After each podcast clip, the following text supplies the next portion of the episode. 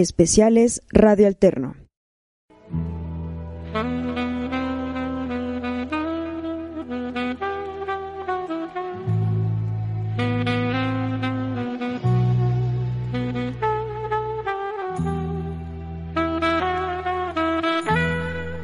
Bienvenidos al nuevo concepto de Radio Alterno, su programa Psicohistoria. Caminemos juntos los senderos de la historia y del alma de los seres humanos. Recorramos los sinuosos caminos de la mente de los seres humanos de nuestro México y del mundo, desde un punto de vista objetivo de la psicología y de la historia, con la voz de su servidor, Héctor Gerardo Navarrete Colín. Bienvenidos a nuestro programa de hoy.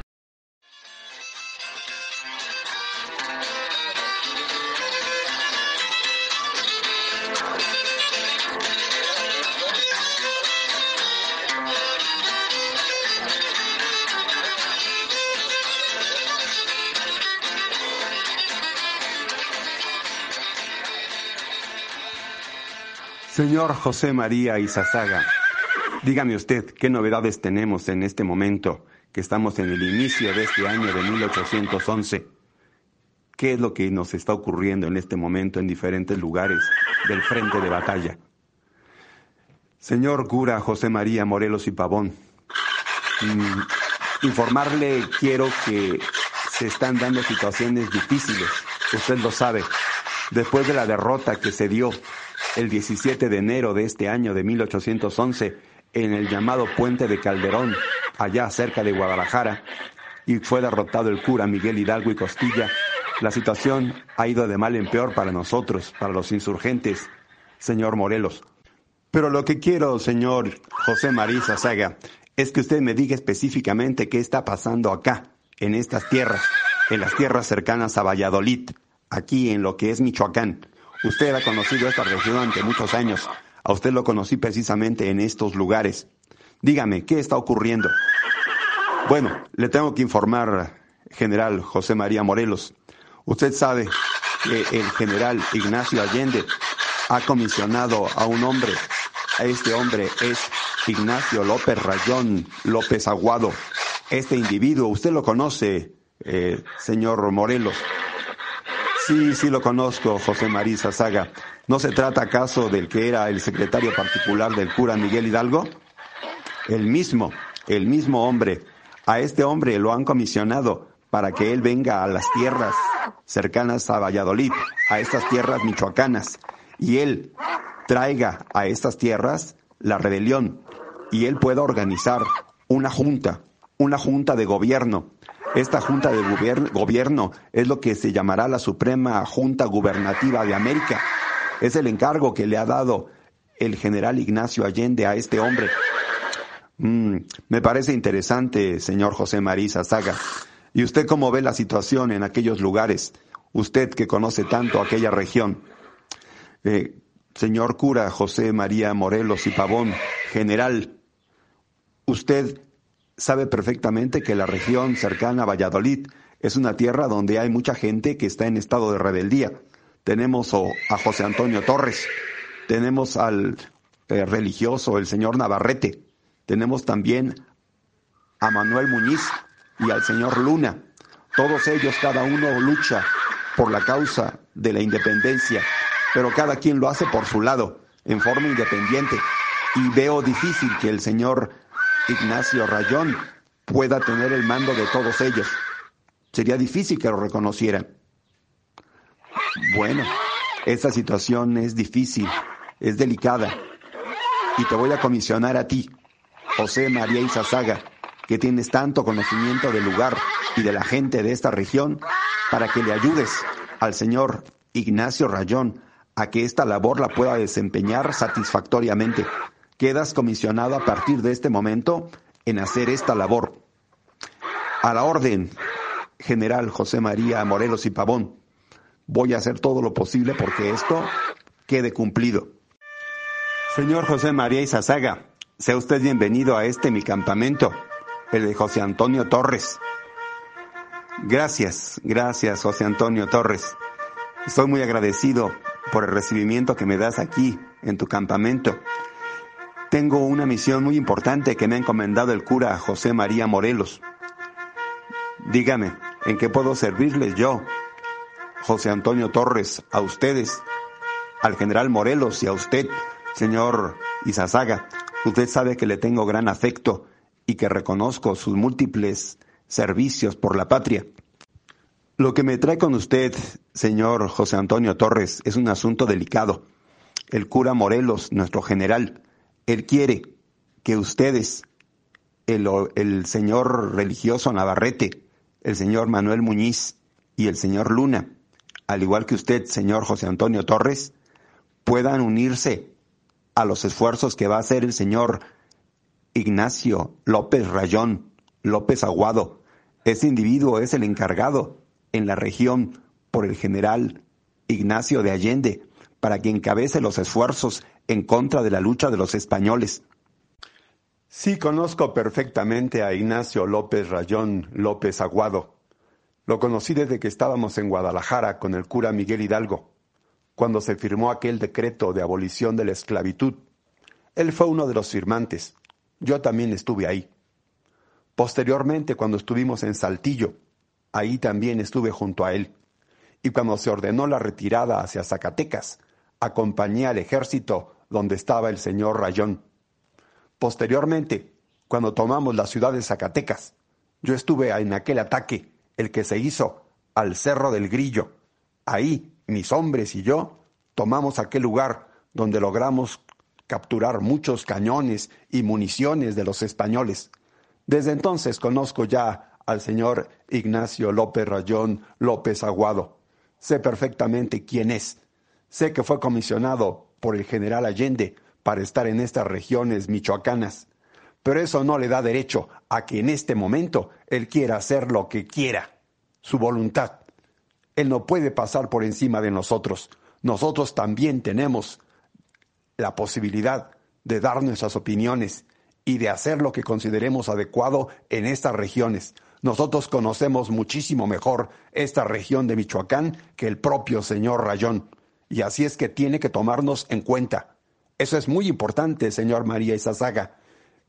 Póngaselo claro, hable con él, para que él respete nuestra autoridad.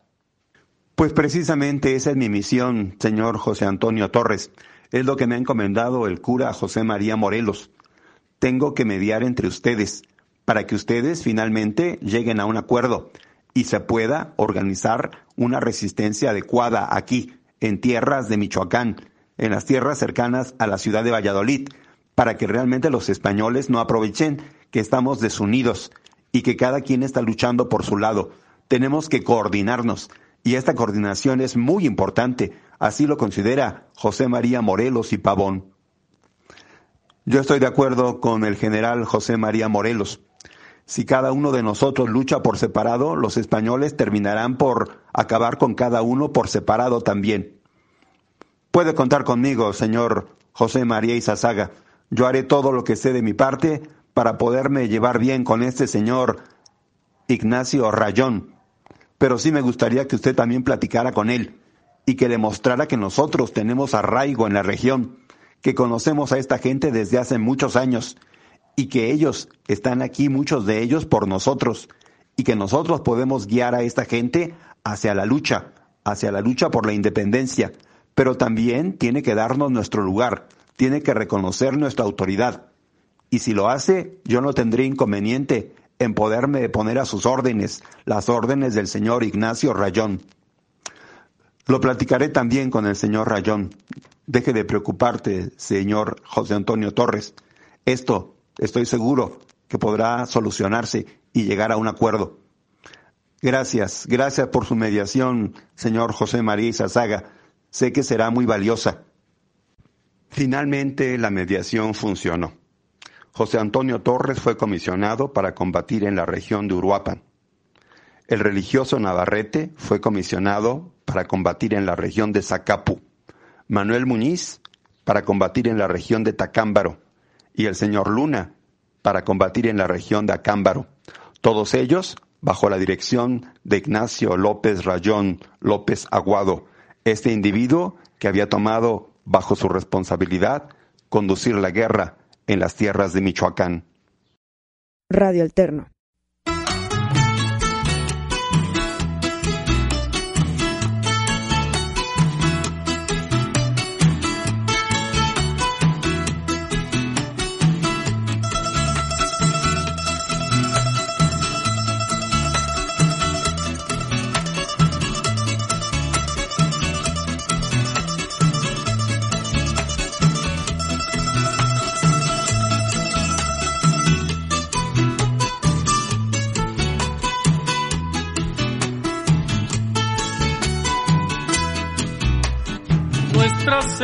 Hermosas campiñas, cuando el alba la ilumina y resplandecen los montes, alumbrados por el sol, que alegre trina el sensontle, que alegre canta el zorzal, polvo lleno de esmeraldas, allá por el manigualay, cuando asoma en la montaña, qué linda se ve la sabana, con los rayitos de sol.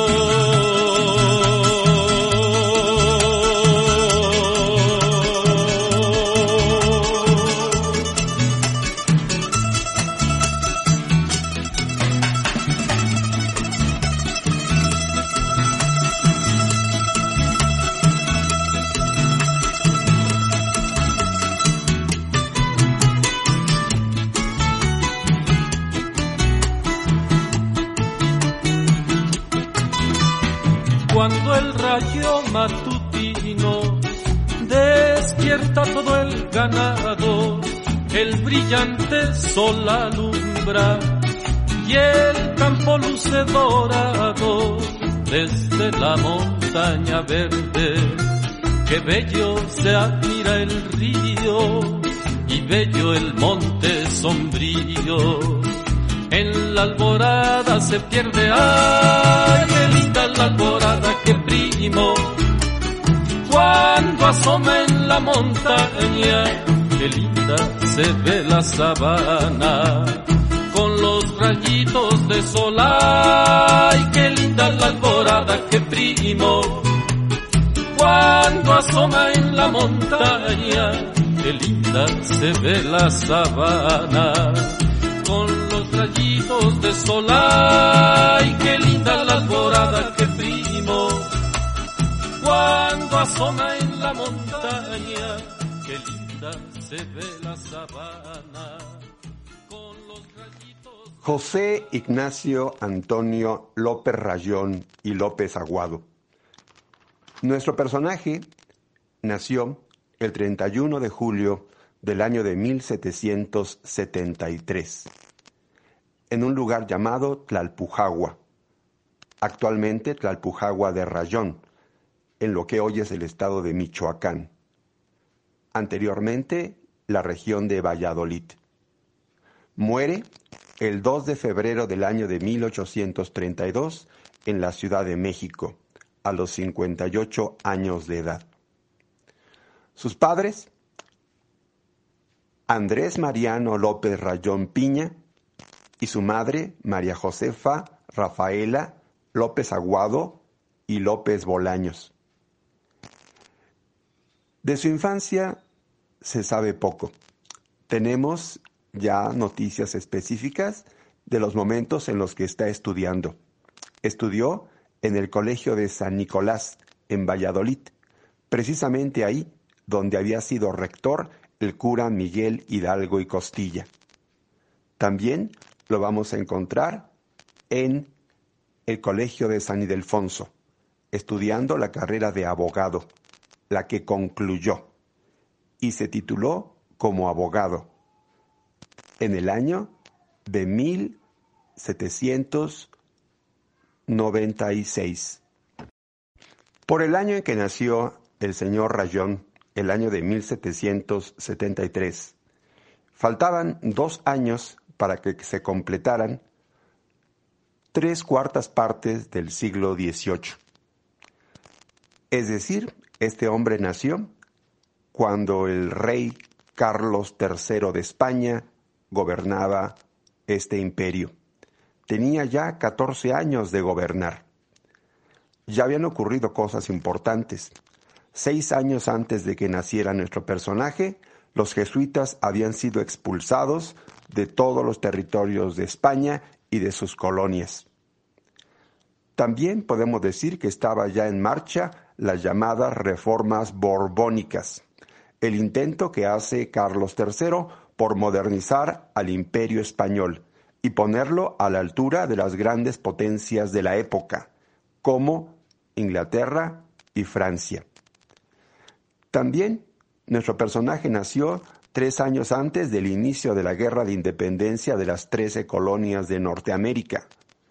Y nació también 26 años antes de que iniciara la Revolución Francesa, es decir, un cuarto de siglo y un año más antes de este gran acontecimiento.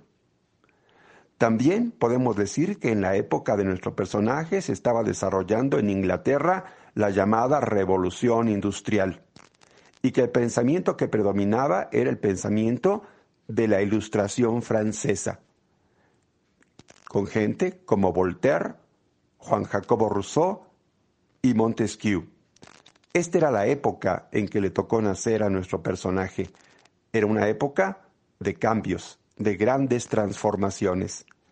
Y así nuestro personaje va a concluir su carrera de abogado justamente cuatro años antes de que termine el siglo XVIII y va a iniciarse el siglo XIX, esta época de grandes transformaciones.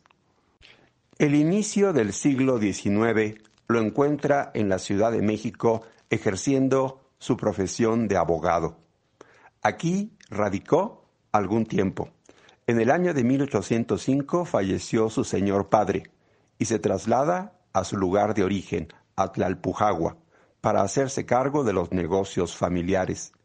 Él prefirió estar encargado de la oficina de correos de su comunidad para no tener que desempeñar algún cargo consejil y poderse dedicar plenamente a lo que él quería hacer, las actividades de la familia, es decir, las de carácter agrícola y las de la minería. Esto era lo que estaba haciendo. Hacia el año de 1810 va a contraer matrimonio a la edad de 37 años, pero también por aquellos momentos su vida está a punto de cambiar. Pero cabe aclarar que Ignacio López Rayón López Aguado, desde antes del año de 1810, tenía ya contacto con las ideas de cambio, con las ideas de rebelión. Él estuvo en contacto con José María Izazaga desde el año de 1809, aquel año en el que los individuos de la ciudad de Valladolid conspiraban para tratar de cambiar la situación en la Nueva España. Ya Izazaga tenía estrecho contacto con Rayón. Se escribían y en algunas ocasiones el señor Izazaga visitaba en persona al propio Ignacio Rayón. Esto quiere decir que el señor Rayón estaba plenamente comprometido con la situación del cambio. Él quería una transformación en la Nueva España. Y fue ya en el año de 1810 cuando empezó el movimiento del cura Miguel Hidalgo y Costilla en la ciudad de Dolores, que se inició el movimiento de la lucha de independencia, que él se comprometió totalmente en esta lucha. Podemos señalar que cuando el señor Antonio Fernández, un individuo seguidor de Miguel Hidalgo, llegó a la ciudad de Marabatío y comenzó una situación difícil en aquel lugar y se comenzaron a hacer muchos destrozos en aquel lugar de Marabatío, el señor Ignacio López Rayón estuvo ahí y pidió que no se hiciera aquello, que se tuviera más cuidado, que no se malgastaran los recursos de la región y que al contrario se organizara un grupo un grupo que gobernara la región en nombre de su Majestad, Fernando VII, y que los recursos que en lugar de malgastarse se enfocaran hacia la propia lucha revolucionaria. Estas ideas fueron comunicadas al propio cura Miguel Hidalgo por el señor Antonio Fernández, que supo que Rayón era un hombre que estaba organizando la región y que su planteamiento era el anteriormente señalado. Esto le pareció muy positivo al cura Miguel Hidalgo y mandó felicitar a Ignacio López Rayón. Pero lo que va a cambiar por completo la vida de Rayón es que el propio virrey Francisco Javier Venegas ordena que lo tomen prisionero. Rayón logró escapar y con un grupo de individuos se va a unir a las fuerzas de Miguel Hidalgo en la ciudad de Marabatío. Ahí se integra al ejército insurgente. El señor Miguel Hidalgo y Costilla de inmediato lo va a nombrar secretario particular. Sí, su propio secretario. Rayón va a acompañar a Miguel Hidalgo en su recorrido por las tierras michoacanas y va a estar presente en la ocupación de la ciudad de Valladolid y después en la marcha de Hidalgo hacia la ciudad de Toluca, la ocupación de esta ciudad y también la marcha hacia la Ciudad de México, que condujo a la batalla del Monte de las Cruces. Ahí, el ejército de Miguel Hidalgo, aquella muchedumbre, va a derrotar a los españoles. Esto ocurrió el día 30 de octubre del año de 1810. A pesar de aquella victoria que se alcanzó frente a las tropas españolas, el cura Miguel Hidalgo decidió la retirada Aquello fue terrible para los insurgentes y después de aquella situación también va a continuar todavía junto con Miguel Hidalgo el señor Rayón. Después de la derrota de la batalla de Aculco, esta batalla de Aculco fue muy importante y después de esta derrota va a separarse de Hidalgo y va a viajar hacia la ciudad de Tlalpujagua, su tierra natal. Atlalpujagua regresó para arreglar asuntos familiares y para tratar de reorganizar su vida. Esos aspectos familiares eran importantes para poder tener liquidez económica. Sin embargo, después de aquella situación ocurrida en Aculco el día 7 de noviembre del año de 1810, es decir, después de la derrota, había quedado todavía en el pensamiento de Rayón la idea de que aquello no se podía terminar, de que había que continuarlo. Y va a buscar de nuevo al cura Miguel Hidalgo, y lo va a encontrar en la ciudad de Guadalajara. Ahí se había refugiado el cura Miguel Hidalgo. Precisamente aquella ciudad de Guadalajara había sido tomada por un individuo llamado José Antonio Torres, al que llamaban el Amo Torres. Ese individuo se había apoderado de la ciudad de Guadalajara y le había abierto la puerta al cura Miguel Hidalgo. Ahí se había refugiado y ahí lo va a encontrar precisamente Ignacio López Rayón López Aguado. Ahí se une con él y de nuevo Hidalgo vuelve a mostrarle confianza y vuelve a depositar mucha de su confianza en su persona. Lo va a nombrar ministro de Estado y del despacho. ¿Qué quiere decir esto? Era un equivalente a una especie de ministro de carácter universal él, por lo tanto, estuvo presente en el decreto de la abolición de la esclavitud, que se dio el día 6 de diciembre del año de 1810, y llevó también la firma del señor Rayón. Rayón va a organizar una junta provisional de gobierno, y esto se lo va a encargar el cura Miguel Hidalgo. Pero viene después lo que es la batalla del puente de Calderón, la derrota de las tropas de Miguel Hidalgo. Esta batalla, la de Puente de Calderón, se dio a 30 kilómetros al este de la ciudad de Guadalajara, en un lugar llamado Zapotlanejo. El día 17 de enero del año de 1811, las tropas de Félix María Calleja, enviadas por el virrey de la Nueva España, el señor Venegas, van a acabar por completo con las tropas insurgentes del señor Miguel Hidalgo y del señor Torres. Va a ser una derrota rotunda, y en esta victoria de los españoles la situación era muy comprometida. El dinero que se tenía eh, guardado por los insurgentes va a ser rescatado por el señor Rayón. Él va a hacer lo posible para que este dinero pueda seguir en manos de los insurgentes y lo va a lograr. Rayón logró poner a salvo la suma de 300 mil pesos que tenían los insurgentes y pudo rescatarla para que la lucha pudiera continuar. El señor Rayón logra escapar hacia el rumbo de Aguascalientes. Ahí se va a unir con Iriarte. Junto con Iriarte van a salir hacia San Luis Potosí. Ahí van a juntar un contingente de 1.500 hombres y van a reunir la cantidad de medio millón de pesos. Y con ellos se van a dirigir a Zacatecas. En aquellos momentos el cura Miguel Hidalgo había dejado de ser jefe de la guerra de independencia y había sido destituido, esto en la hacienda del pabellón, en Aguascalientes. El lugar de Hidalgo lo había ocupado el señor Ignacio Allende y habían decidido dirigirse hacia el norte. Ahí se van a reunir en la ciudad de Saltillo. Ahí en Saltillo el señor Rayón se une con el señor Allende, que es ahora el jefe supremo del ejército insurgente. Allende y los demás jefes insurgentes tenían pensado viajar hacia el norte de la Nueva España y va el señor Allende a comisionar a Rayón para que quede a cargo del ejército, como jefe del ejército insurgente. Las tropas van a quedar a su mando. Junto con él va a estar el señor José María Liceaga. Entre los dos van a ejercer el máximo eh, dominio de la situación en aquel lugar. Es decir, ellos serán los jefes supremos. Allende, Aldama, Abasolo, y el propio cura Miguel Hidalgo marcharon hacia el norte. Sabemos que finalmente fueron capturados y entregados a los españoles por la traición de un individuo de apellido Elizondo. El único que pudo escapar fue el señor Iriarte. Iriarte va a regresar a Saltillo con el señor Rayón.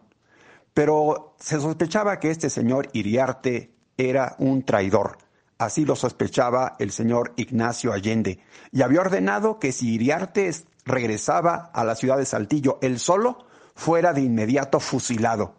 Al regresar solo y al enterarse de la traición de la que había sido víctima el cura Miguel Hidalgo, no lo pensó dos veces el señor Rayón, mandó fusilar a Iriarte, e Iriarte pagó con su vida aquella traición. Radio Alterno.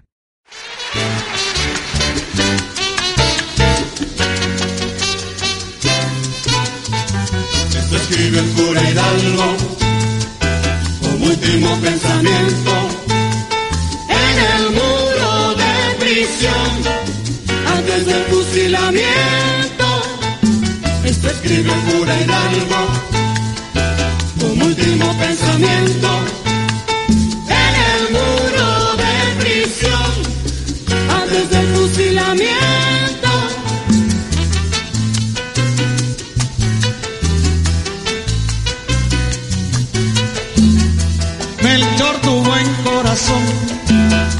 ha adornado con pericia lo que pide la justicia y exige la compasión. Te la prisión, das consuelo al desvalido en cuanto te es permitido. Partes el postre con él y agradecido Miguel te da las gracias rendido y agradecido Miguel, te da las gracias rendido. Esto escribe el Hidalgo último pensamiento en el muro de prisión antes del fusilamiento.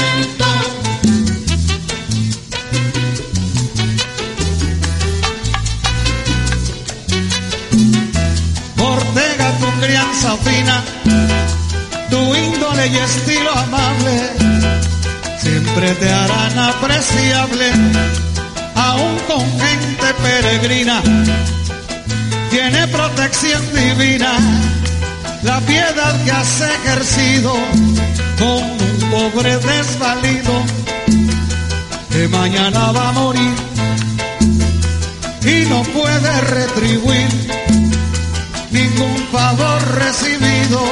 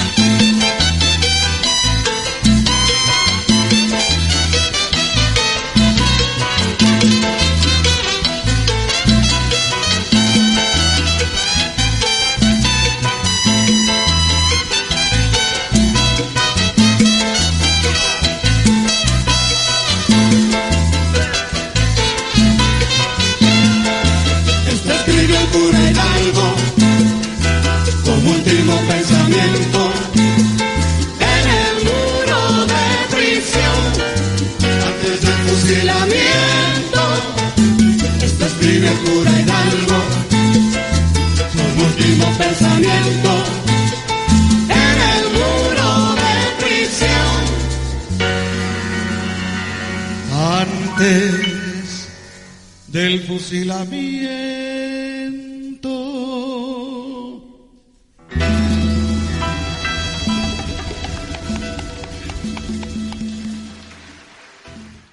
Especiales Radio Alterno.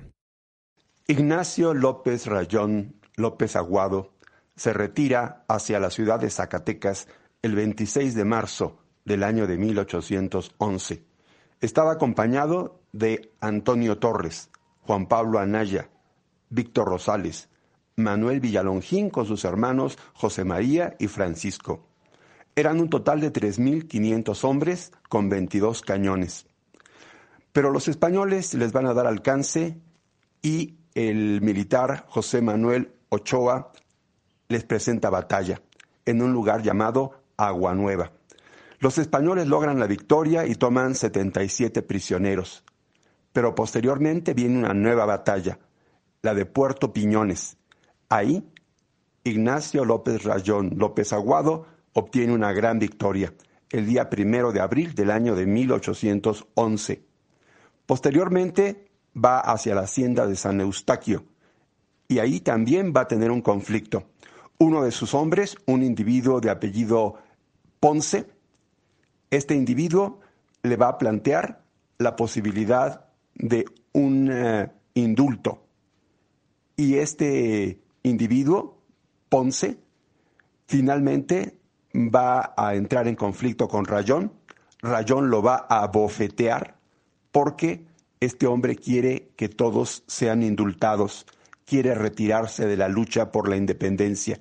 Rayón no está de acuerdo y va a decirle a este individuo que si quiere ir, que se vaya. Y efectivamente se va a ir, se va a ir pero con 200 hombres. Este fue un golpe para el ejército de Rayón. Posteriormente siguen los conflictos va a retirarse Rayón a un lugar llamado Pozo Hondo y también a un lugar llamado Bañón. Ahí va a mandar a unos exploradores a que vean cuál es la situación de la ciudad de Zacatecas y si puede ser tomada. Junto con el amo Torres, va finalmente Rayón a tomar la ciudad de Zacatecas el 15 de abril del año de 1811. El señor eh, Torres va a tener una gran participación en la toma de esta ciudad porque él va a tomar un lugar llamado el Cerro del Grillo, donde se concentraban municiones y cañones de los españoles, además de que tenían víveres y gran cantidad de plata. Es un triunfo completo para las tropas de Ignacio Rayón López Aguado. La ciudad de Zacatecas cae sin mayor dificultad. Es ocupada. Y aquí ocurre algo muy interesante. Eh, Ignacio López Rayón López Aguado no quiere que se ejerza violencia sobre los habitantes de la ciudad y al contrario los va a convocar a que se unan al ejército insurgente y les va a plantear la necesidad de que se forme una Junta Nacional o un Congreso que represente los intereses de Fernando VII. La ciudad de Zacatecas se sometió sin ningún problema, no hubo derramamiento de sangre, fue digamos una de las tomas más limpias de la época de la Guerra de Independencia, semejante a la que se dio con Valladolid o que se dio con la ciudad de Toluca. No hubo violencia. Posteriormente, eh, el señor Ignacio López Rayón va a continuar con sus actividades de carácter militar y le va a encargar al señor Víctor Rosales que se quede en la ciudad de Zacatecas, mientras él parte a cumplir la misión que le había encomendado Ignacio Allende, es decir, ir hacia Michoacán y poner en rebelión esta región. Le va a dejar al señor Víctor Rosales mil hombres. El señor eh, Calleja le va a ofrecer a Víctor Rosales el indulto y Víctor Rosales lo va a aceptar, es decir, va a traicionar a Rayón. Esto es un duro golpe también para Ignacio López Rayón López Aguado. Rayón se dirige ahora hacia Michoacán. Va bien pertrechado, lleva un ejército numeroso y también lleva recursos económicos. Así parte hacia su gran misión. Pero los españoles no se dan por vencidos y vuelven a atacar a Ignacio López Rayón López Aguado. En un lugar llamado El Maguey, a poca distancia de Piedad, atacan a las tropas insurgentes. Y en ese lugar les van a causar una gran derrota.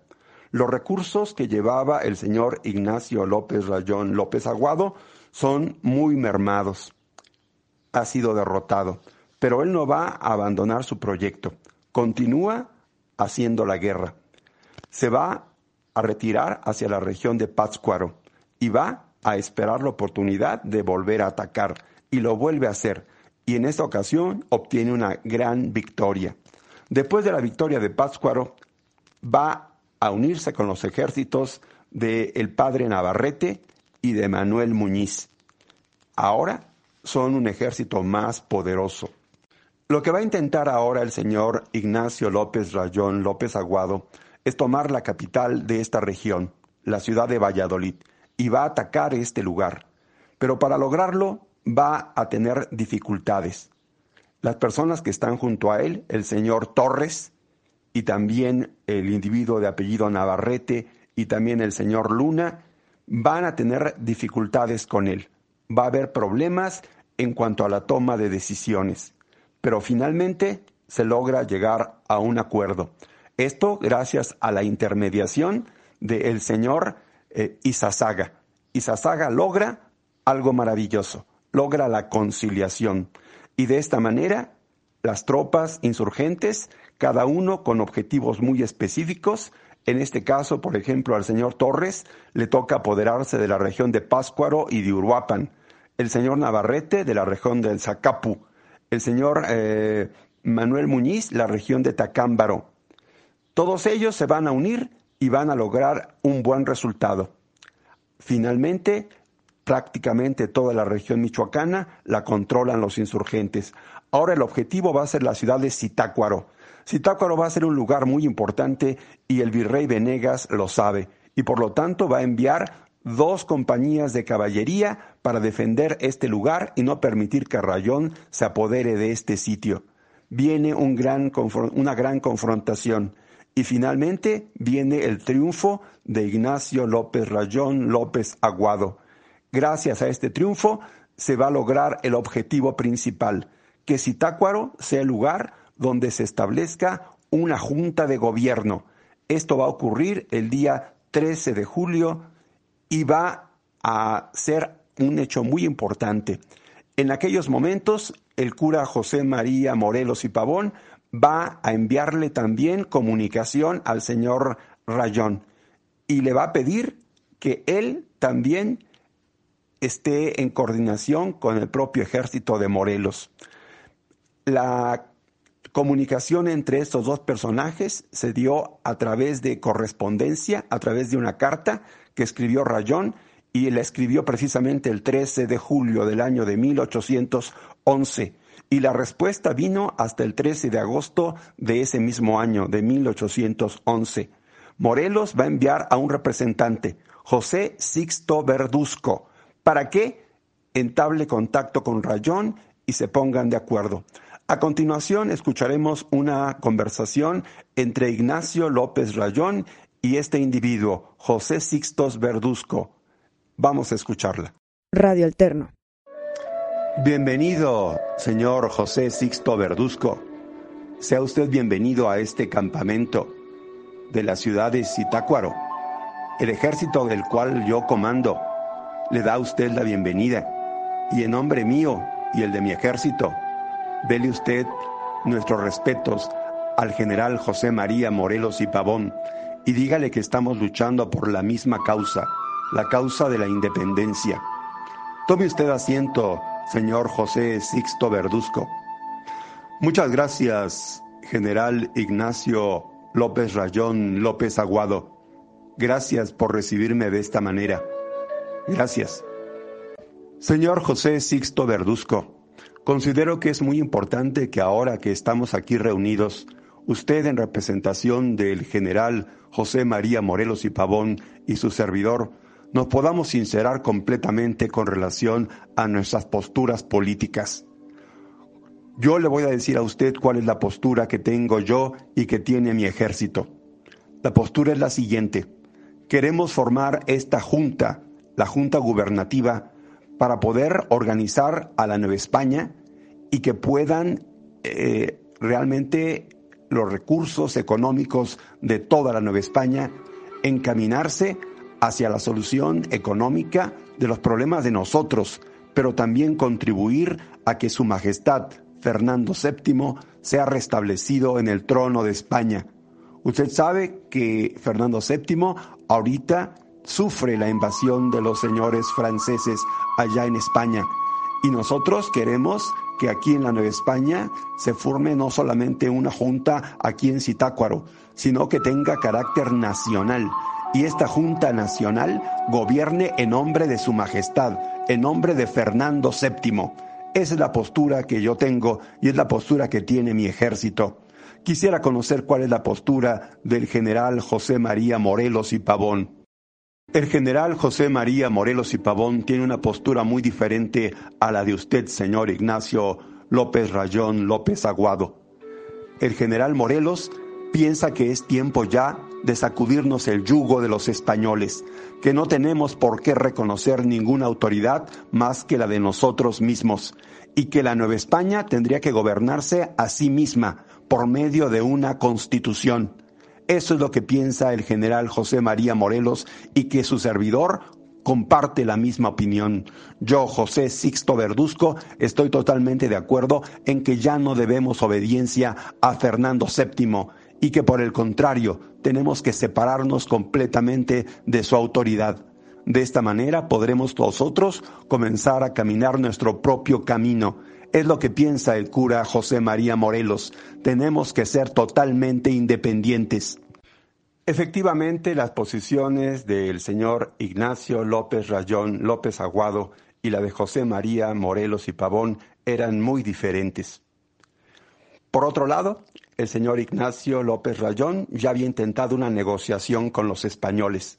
Había enviado al señor Calleja una petición de que se formara una Junta Nacional y que esta Junta Nacional gobernara en representación de Fernando VII. Esta comunicación la había enviado al señor Calleja por medio de su propio hermano, el señor José María Rayón, acompañado de un religioso de apellido Gotor.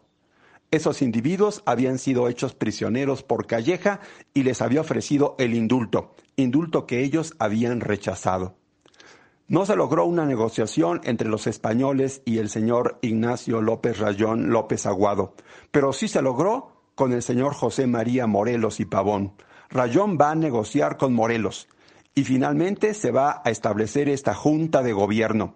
Rayón va a ser nombrado presidente junto con Lisiaga. Verduzco, que es el representante de José María Morelos, va a ser nombrado vocal de esta junta. Se constituye como una Junta Suprema Nacional Americana y va a gobernar en nombre de Fernando VII. Va a defender los derechos de la religión, también la libertad y también a nuestra patria oprimida. Así lo señala el bando publicado el 21 de agosto del año de 1811 efectivamente se había logrado la unión de las fuerzas insurgentes a favor de la independencia. Pero los españoles siguen insistiendo. Van a insistir y va a ser a través del obispo de Puebla, el señor Manuel González Campillo, que vuelve a plantearse la posibilidad de que se indulte a Ignacio López Rayón López Aguado. Él va a rechazar este ofrecimiento nuevamente. Ante estas situaciones, los españoles ahora envían a una persona para que asesine a Ignacio López Rayón. Este individuo fue descubierto y fue fusilado. Así estaban las cosas. Ya establecida la Junta de Gobierno, comenzaron también otras dificultades. Los miembros de esta Suprema Junta de Gobierno tienen miedo de que Rayón quiera asumir el mando supremo y que no haga caso a los demás representantes de dicha Junta y comenzaron los problemas. También por el otro lado, los españoles no se resignan a dejarle la iniciativa a los insurgentes y va a atacar el señor Calleja la ciudad de Zitácuaro. Y finalmente los insurgentes tienen que evacuar esta ciudad y lo van a hacer a partir del día primero de enero del año de 1812. Comienza a darse una situación muy peculiar. La junta de gobierno va a ser una junta errante. No van a tener un lugar fijo donde sesionar. Van a estar en diferentes lugares. En, van a estar en un lugar llamado Tlalchapa. Van a estar en Tuzuntla y también en Sultepec. Van a estar simple y sencillamente errando de un lugar a otro. Hacia el año de 1813, el cura José María Morelos y Pavón, el general Morelos, va a ofrecerle a Rayón que forme parte de un Congreso Constituyente. Este Congreso tendrá como objetivo la formulación de una constitución, la primera constitución de estas tierras y Rayón se integra a los trabajos del Congreso Constituyente. Este Congreso se reunió en la ciudad de Chilpancingo. Ellos van a trabajar en la elaboración de la primera constitución mexicana. Y efectivamente lo lograron. La participación de Ignacio López Rayón en los trabajos del Congreso fue muy destacada. Era un individuo brillante, sin lugar a duda, y sus conocimientos en derecho van a ser muy importantes en la creación de dicha constitución. Finalmente, este Congreso va a dar frutos, y su fruto, el mejor de todos, es la primera constitución, la constitución de Apatzingán. En esta obra, sin lugar a duda, lo que hizo el señor Ignacio López Rayón López Aguado fue muy importante. Por el solo hecho de haber participado en este Congreso y de haber sido uno de los creadores de la Constitución mexicana, la Constitución de Apatzingán, el nombre de Rayón tendría que pasar a la historia de México como uno de los grandes hombres de este país. Así ocurrió efectivamente. Posteriormente a la formulación de la Constitución y a su promulgación, el mando de todo el ejército insurgente se le ofreció a José María Morelos y Pavón. Fue nombrado generalísimo de los ejércitos insurgentes e incluso el propio Rayón tuvo que someterse a el mandato de José María Morelos y Pavón. Posteriormente los acontecimientos van a precipitarse de una manera muy especial y van a comenzar los conflictos graves y las derrotas de José María Morelos y Pavón, que terminaron en que finalmente los representantes del Congreso van a tener que escapar, van a tener que huir. Posteriormente a la derrota de Puruarán, de la que Morelos fue víctima, el ejército insurgente prácticamente va a estar derrotado y junto con ellos, obviamente, el señor Ignacio López Rayón López Aguado. Cuando Morelos fue capturado y posteriormente fusilado, parecía que la suerte de la guerra había terminado y que los españoles finalmente habían triunfado. A la muerte de José María Morelos y Pavón en diciembre del año de 1815, la lucha armada va a continuar. Se va a crear una junta gubernativa de Uruapan, que tiene como objetivo precisamente que la lucha insurgente pueda continuar. También en el año de 1815, el Congreso, que había sido producto de la constitución de Apatzingán, va a ser disuelto por el señor Mier y Terán. En su lugar se va a juntar o se va a reunir una junta subalterna en Uruapan. Posteriormente se va a crear una junta gubernativa en la propia ciudad de Uruapan, pero también se va a disolver. Finalmente se va a reunir en un lugar llamado Jaujilla también otra junta, otra junta insurgente. En todo esto va a estar presente el señor Ignacio López Rayón. Pero se va diluyendo poco a poco el impulso de la lucha armada, ya sin la cabeza de José María Morelos. Es decir, la lucha prácticamente estaba desapareciendo. Solo existían dos núcleos importantes de resistencia en contra de los españoles, el dirigido por el señor Vicente Guerrero y el dirigido por el señor Guadalupe Victoria. El señor Ignacio López Rayón va a mantenerse en pie de lucha, pero definitivamente su poder va a estar muy menguado. Las situaciones son difíciles a partir de aquel momento. Los años siguientes es decir, el año de 1816 y 1817, Rayón permaneció en la lucha. Pero las dificultades internas entre los propios insurgentes van a motivar que finalmente el señor Nicolás Bravo tenga una negociación con los propios españoles y va a entregarles prisionero a Ignacio López Rayón. López Rayón va a caer prisionero de los españoles y va a estar en presidio lo que restó de la lucha por la independencia. Quiere decir que a partir del año de 1817 estuvo ya fuera de combate el señor Ignacio López Rayón, prisionero de los españoles, prácticamente hasta que concluyó el proceso de independencia. Va a ser liberado en el momento en que se alcanzó la independencia. Y ya va a ser una situación completamente diferente. López Rayón ya en el México independiente va a retirarse de la vida pública y va a estar haciendo una vida privada, la suya. Definitivamente no va a inmiscuirse ya en asuntos políticos hasta que finalmente en el año de 1828 decide contender por la presidencia de la República. Lo va a hacer con el señor Manuel Gómez Pedraza, el señor Manuel Gómez Pedraza logró imponerse sobre el señor Rayón. Posteriormente, Manuel Gómez Pedraza tiene que enfrentarse con la oposición del señor Vicente Guerrero.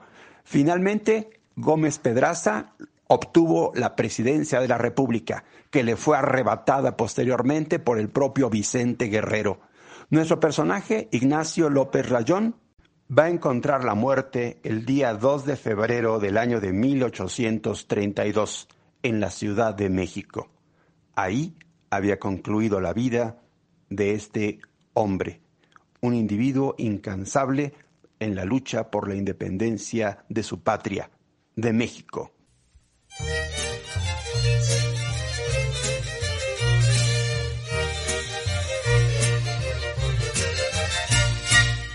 Las seis a Guadalupe, por la casa de Cifuentes, llegaron el cura Hidalgo con sus tropas de insurgentes. A las seis a Guadalupe, por la casa de Cifuentes, llegaron el cura Hidalgo con sus tropas de insurgentes. ¿Qué harán estos gachupines, mercaderes y mineros? Con Hidalgo y con Iriarte, que son hombres justicieros. ¡Hey!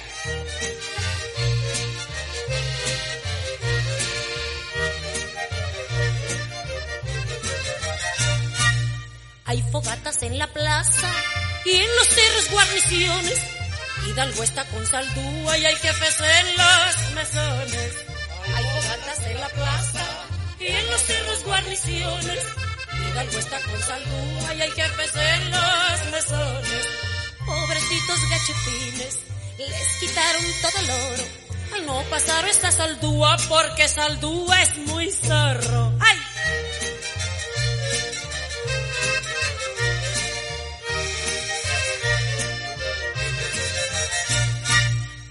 ¿Por qué tendrá Hidalgo escolta? Si es valiente y es guerrero. No lo sabe ni la tropa, continúa el pozolero. ¿Por qué tendrá Hidalgo escolta? Si es valiente y es guerrero. No lo sabe ni la tropa, continúa el pozolero. Arriba Miguel Hidalgo, que ha llegado a nuestras tierras, que ha matado a chupines y que les hace la guerra que ha matado gachupines y que les hace la guerra. Especiales Radio Alterno. A continuación, haremos el análisis psicológico de José Ignacio Antonio López Rayón y López Aguado.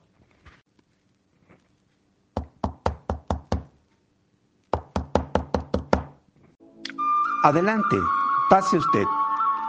Gracias, señor psicólogo. Me llamo José Ignacio López Rayón y López Aguado, su servidor. Pase, tome usted asiento. Dígame en qué le puedo yo servir a usted. Mire, señor psicólogo, si gusta llamarme Héctor, mi nombre es Héctor Gerardo Navarrete Colín y a partir de este momento soy tu terapeuta. Dime, ¿qué te ocurre? Mire, señor psicólogo, A mí lo que me ocurre es lo siguiente. En los momentos de mi vida en los que he tenido una gran responsabilidad, la gente me ha señalado que mi comportamiento ha sido un comportamiento despótico, que no he tenido consideraciones y que de repente puedo parecer un individuo egoísta. Esta parte me inquieta, me preocupa y quisiera saber si realmente tengo ese, ese problema, si yo realmente soy un individuo egoísta y también despótico. Con relación a la personalidad de Ignacio López Rayón, podemos señalar lo siguiente. Su posición económica era la de un hombre acomodado. Su familia tenía dinero. Eran comerciantes, eran agricultores y propietarios de minas en el pueblo de Tlalpujagua, lo que actualmente es Michoacán, lo que le dio una posición desahogada. De alguna manera, el tener esta posición desahogada y el tener individuos de la servidumbre en su casa le hizo tener esa facilidad de mandar. Se le hacía como algo natural. Posteriormente, cuando estuvo en el colegio de San Nicolás estudiando y también cuando estuvo en San Ildefonso estudiando la carrera de abogado, él se adentró mucho en el terreno de los aspectos intelectuales. Y podemos decir que estos conocimientos le brindaron un panorama diferente. De alguna manera, él se sentía distinto, él se sentía diferente y lo era. Recordemos que en aquella época la mayor parte de la población de la Nueva España era analfabeta e inclusive los propios españoles peninsulares que detentaban el poder tampoco tenían una gran educación. Este hombre, criollo, sí tenía una sólida formación académica esto de alguna manera lo va a hacer sentirse diferente. Y quizás esto es lo que marque la diferencia. No era que fuese un individuo soberbio o un individuo eh, presuntuoso. No, simple y sencillamente sabía de su diferencia con relación a los demás en este aspecto de tener un mayor conocimiento. Y esto hacía que se comportara de una manera un tanto despótica, un tanto indiferente. A continuación haremos el análisis histórico de la figura de Ignacio López Rayón López Aguado. Este hombre, que nació en el año de 1773, es un individuo de finales del siglo XVIII. Nació cuando faltaban solamente dos años para que el siglo XVIII llegara a sus tres cuartas partes. Es una época de transformaciones. Sin lugar a duda, el pensamiento que predominaba era el de la Ilustración francesa, él había nacido tres años antes de que iniciara la guerra de independencia de los Estados Unidos de Norteamérica y antes de que se diera la Revolución Francesa. Todo esto ocurrió cuando él era muy joven y lo va a influir. Cuando llegó el siglo XIX con sus cambios, él también los va a vivir. Él vivió en carne propia la situación de los criollos de la Nueva España y que no solamente se vivía en la Nueva España, se vivía en todas las colonias que tenía España en el continente americano, la desigualdad entre los criollos y los españoles. Los españoles acaparaban los puestos más importantes en la administración pública y también acaparaban la riqueza. Esto era insoportable para los criollos. Un individuo como él, que tenía una amplia preparación universitaria, pues había estudiado la carrera de abogado en San Ildefonso, tuvo que conformarse con situaciones menores, con no poder escalar los más altos puestos en la administración pública de la Nueva España. Esta situación lo va a llevar a la inconformidad y se hizo amigo de individuos como Izazaga, que habían participado en la conjura del año de 1809 y también va a simpatizar con el cura Miguel Hidalgo y Costilla, del que se va a convertir en su secretario particular. Esta situación de la Nueva España era producto también de lo que ocurría en España. España estaba invadida por las tropas francesas de Napoleón Bonaparte, que habían tomado prisionero al rey Carlos IV y a su hijo Fernando VII. En estas tierras, Ignacio López Rayón va a enarbolar la bandera de un gobierno para el propio Fernando VII, es decir, él seguía siendo un individuo de ideas monarquistas, un individuo que quería que España siguiera gobernando estas tierras, pero que hubiera un cambio de autoridad, que ya no fueran los españoles peninsulares los que gobernaran, que fueran los criollos los que pudieran mandarse a sí mismos. Esta es la situación que vivió Ignacio López Rayón. A Ignacio López Rayón le tocó vivir todos los avatares de la lucha de la guerra de independencia. Pero dentro de esta lucha de independencia, Ignacio López Rayón representa algo muy importante. Representa la idea de la institucionalidad. Él va a aportarle desde un principio al cura Miguel Hidalgo algo que el cura Hidalgo no tenía. Esta idea, esta idea de la claridad política. Había que tener un proyecto político y Rayón lo tiene y lo tiene con mucha claridad. También esta aportación la va a tener José María Morelos y Pavón, solamente que de una manera diferente. La forma en que va a plantear Ignacio López Rayón esta institucionalización de la lucha por la independencia es a través de una junta constituyente que será la Junta Nacional Americana. Esta Junta Nacional Americana, él desempeñó un papel muy importante en ella. Él va a ser su presidente. Es decir, en esta lucha armada, Rayón representa la institucionalidad, representa las instituciones. No es una lucha de hombres en contra de hombres nada más. Es una lucha en la que las instituciones tienen que luchar para prevalecer y estar encima de las situaciones de la vida cotidiana. Rayón representa esta vertiente de pensamiento. Él representa las ideas de las leyes las ideas que van a encarnar precisamente en la vida de los seres humanos a través de las instituciones. Eso es lo que representa Rayón en la guerra de independencia. Esa fue la gran aportación de este individuo y lo va a hacer primero con aquella Junta Nacional Americana, pero que va a gobernar en nombre de Fernando VII. Pero también el giro lo va a aportar, sobre todo cuando se reúne precisamente con el Congreso de Chilpancingo y cuando van a crear la Constitución de Apatzingán. Ahí hizo su gran aporte, un aporte que ya tiene sesgos diferentes, que habla más de una situación de auténtica independencia, y en esto se identificó con el cura José María Morelos y Pavón. Esa es la gran aportación de Ignacio López Rayón el dar estas ideas para la constitución, para la primera constitución que va a tener México.